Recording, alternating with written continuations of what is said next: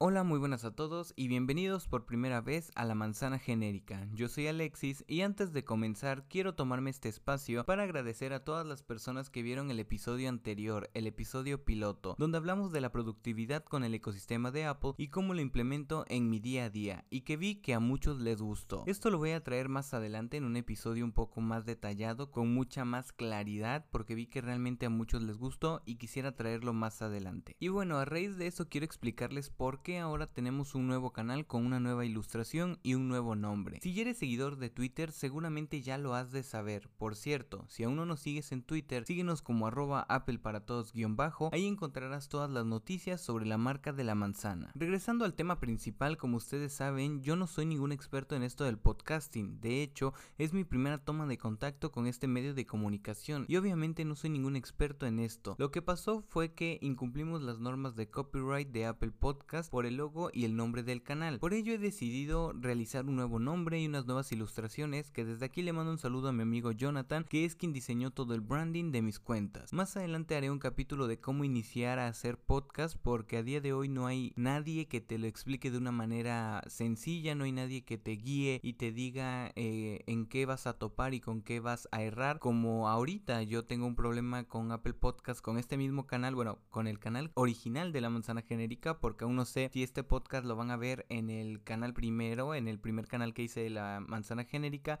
o si lo van a ver en otro que se llame igual, porque en el principal estoy teniendo un problema porque antes de grabar este episodio grabé un piloto eh, para poder ver que todo estuviera bien, que todo fluyera bien. Aprendí mucho con este piloto anterior de la manzana genérica, pero al borrarlo eh, se borra de Anchor, se borra de Spotify, pero no se quiere borrar de Apple Podcast. Entonces di eliminar podcast, pero me está diciendo que va a tardar alrededor de 24 horas. Entonces es un rollo. Si a ustedes les gusta la idea, más adelante les puedo traer un tutorial, pero necesitaría que me lo dijeran en Twitter. Así que voy a dejar una encuesta ahí en Twitter. Si les interesa, háganmelo saber. Y pues nada, gente. Hoy hablaremos de las noticias del 8 de septiembre y de todo lo que se rumorea se presentará el día de mañana por parte de la marca de la manzana. Así que quédate aquí en la manzana genérica porque comenzamos.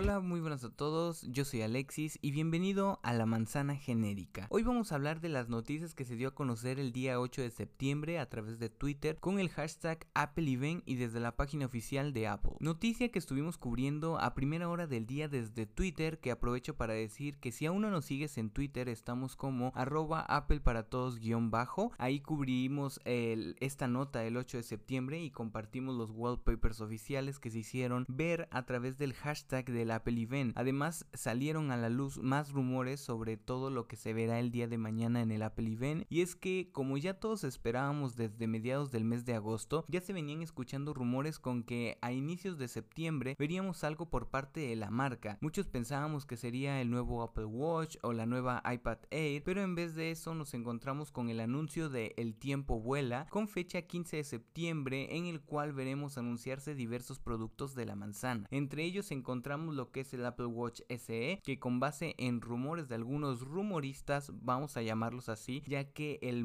el que más rumores ha traído está teniendo algunos problemas con su imagen y preferimos no anunciarlo aquí, aunque ustedes ya saben quién es. Y como les digo, se mencionan ya bastantes rumores sobre el Apple Watch SE, el cual sería un low cost alrededor de 300, 399 dólares con el chasis de un Apple Watch Series 4 con todo lo nuevo y lo más potente del nuevo Apple Watch Serie 6. Y es que en efecto se menciona que el día de mañana veremos el lanzamiento de dos Apple Watch, el Apple Watch Serie 6 y el Apple Watch SE, ambos en las medidas de 40 y 44 milímetros, por lo que se ha filtrado que en efecto y como puse en Twitter serían las versiones GPS de 40 y, eh, de 40 milímetros, celular de 40 milímetros, GPS de 44 milímetros y celular de 44 milímetros. Este SE estaría recortado en algunas cosas, por ejemplo ejemplo, tenemos que, como les comenté en Twitter, contaría con el diseño del Series 4 sin Always On Display y con el chip M9. También entre estos rumores ha salido el itinerario del evento del día de mañana, aunque está más enfocado en lo que es el Apple Watch, eh, en el cual también los rumores han sido más específicos desde el tamaño, eh, las características, los dos modelos que pueden llegar a salir. También se ha mencionado que eh, habrá la salida del iPad Air 4 y el iPad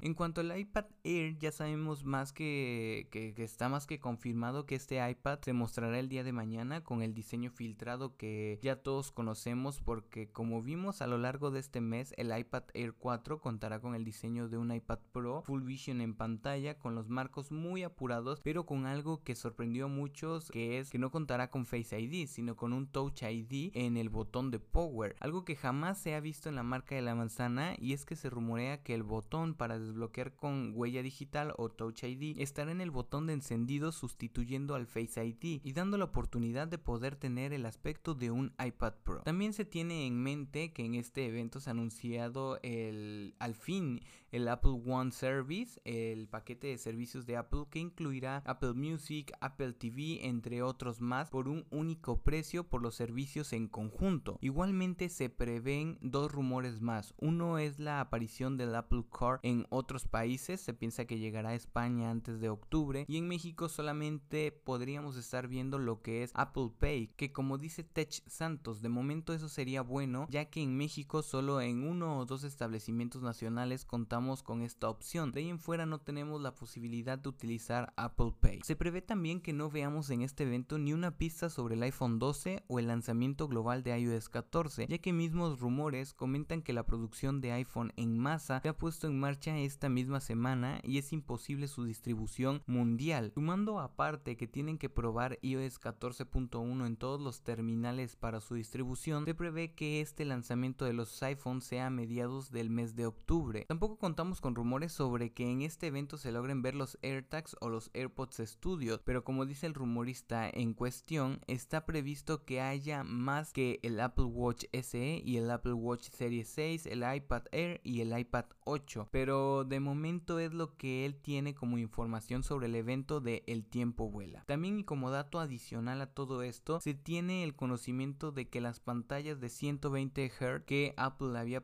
patentado no fueron puestas a producción en masa. Creo que deberemos esperar al menos un año más para ver eh, un iPhone con esta tecnología que todos estábamos esperando y que sí tenemos en las iPads Pro. Como complemento, el día 9 de septiembre fue lanzada la beta número 8 de iOS 14 Muchos pensábamos que sería la versión beta final antes de su versión global, eh, que pensamos que sería lanzada el día de mañana, pero con los rumores de la salida del iPhone a mediados de octubre, puede ser que aún tengamos dos betas más como de costumbre. Y es que los rumores a que esta sería la beta final van de la mano con que esta beta ha sido la mejor por mucho desde su lanzamiento de la beta 1, ya que está teniendo un rendimiento de función excepcional, fluido, rápido y sin ninguna pérdida de en ningún tipo de aplicación. Aparte, la batería está rindiendo por encima del uso de pantalla. He logrado sacar 9 horas con 11 minutos de pantalla activa con 1 hora y 33 minutos de pantalla apagada. Esto es un total de 10 horas con 44 minutos de iPhone, que es una barbaridad. Esto teniendo un uso normal intenso. Aunado a esto, también debo mencionar que este consumo de batería lo saqué en un iPhone 8 Plus con un 87% de vida útil, así que imagínense Imagínense si que en un iPhone con estas características se están obteniendo 10 horas con 44 minutos de iPhone con 9 horas y 11 minutos de pantalla activa. Imagínense lo que hará en un iPhone 12 con eh, batería útil de 100%, un 11 Pro o un 11 o un este 10. Realmente lo que es la batería en esta beta 8 ha sido lo mejor que ha salido. También en lo que es eh, el modo ahorro de batería le he sacado todavía dos horas más al mismo uso. Entonces muchos creíamos que esta iba a ser la beta final. Ahora mismo con todos los rumores que han salido estamos más que seguros que no va a ser esta. Y es esperemos que pronto podamos ver una versión final o al menos una beta que nos dé una muestra más de lo potente que va a poder llegar a ser iOS 14. Ya ahora solo queda esperar al día de mañana, ver qué es lo que se lanza al público y qué es lo que se esperará al siguiente evento de Apple. Repito, el itinerario en orden de rumor es Apple One Service, Apple Watch SE y Apple Watch Series 6, iPad Air 4, iPad 8 y como dicen los rumores y,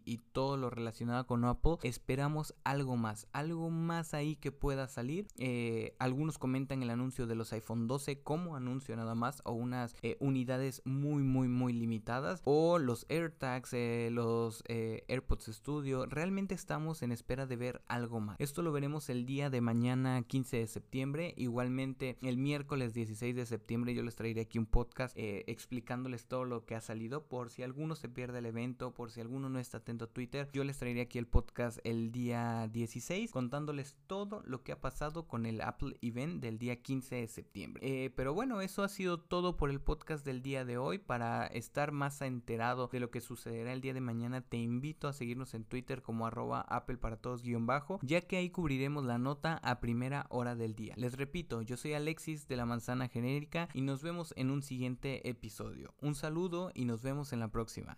Chao.